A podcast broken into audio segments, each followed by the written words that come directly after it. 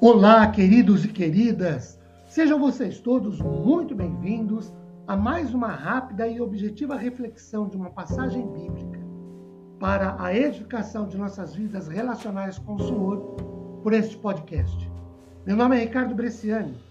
Eu sou pastor da Igreja Presbiteriana Filadélfia de Araraquara, igreja esta, situada na Avenida Doutor Leite de Moraes, 521, na Vila Xavier. É uma satisfação expor um trecho bíblico com todos vocês. Hoje, ainda prosseguindo a exemplo dos últimos podcasts, 1 Tessalonicenses capítulo 5, versículo 20. Não desprezeis as profecias. Queridos, em 1 Coríntios capítulo 14, versículo 1, os crentes são instados a buscar o dom de profecia ou pronunciamentos públicos de profundas verdades orientadas pelo Espírito Santo. Este dom pode ter sido abusado, mas o abuso não impede e muito menos deve impedir o uso. O elemento preditivo nas profecias bíblicas jamais deveria ser supervalorizado ou desprezado. Biblicamente, a tarefa de um profeta é contar o que Deus lhe disse, inclusive o que vai acontecer.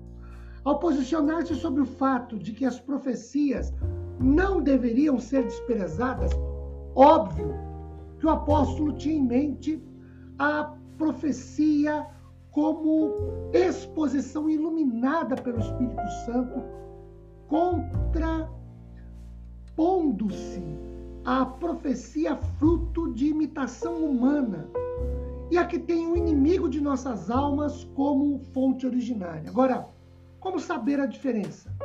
Primeiro, pelo teor, pelo conteúdo bíblico, que não só não podia ser contrariado do que já havia sido proclamado como palavra de Deus, como também não podia, diferentemente do que já fora anunciado, ser anunciado. Paulo diz em Galatas 1:8 que se um anjo pregasse um outro evangelho, fosse anátema ou maldição. Lembremos-nos de que o dom profético não consiste primariamente de previsões, ainda que no Novo Testamento esse elemento possa fazer-se presente, como se vê, por exemplo, em Atos 21, 10 a 13. Mas normalmente são declarações iluminadas que objetivam, como diz 1 Coríntios 14, 3, edificar, exortar e consolar. Quando 1 Tessalonicenses 5,20 não desprezeis, o grego exultenion, ou rejeitem, desdém, desdém uh, tratem com desprezo. A ideia do verbo é a de tratar algo como nada. É isso que a Bíblia diz para não fazer com as profecias. Ou pelo menos como dotado de pouco valor.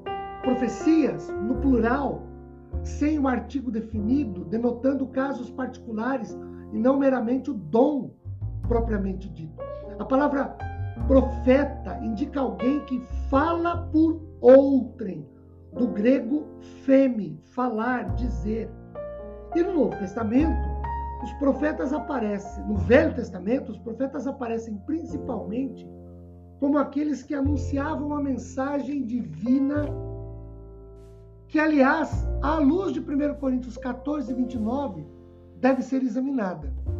Quando não ouvimos a voz de Deus, desprezamos a profecia tanto quanto quando não lemos a Bíblia, tanto quanto quando não observamos, procuramos cumprir, obedecer a palavra do Senhor tanto quanto quando não a examinamos, a analisamos e a estudamos. E aí, ou recusamos tudo por falta de fé, de conhecimento, falta de temor, de espiritualidade, ou aceitamos tudo sem conferir só porque se fala em nome do Senhor Jesus. Não desprezar a profecia é não ouvir a palavra de Deus que nós tenhamos esse compromisso de sempre ouvir o Senhor e Ele nos abençoe. Amém?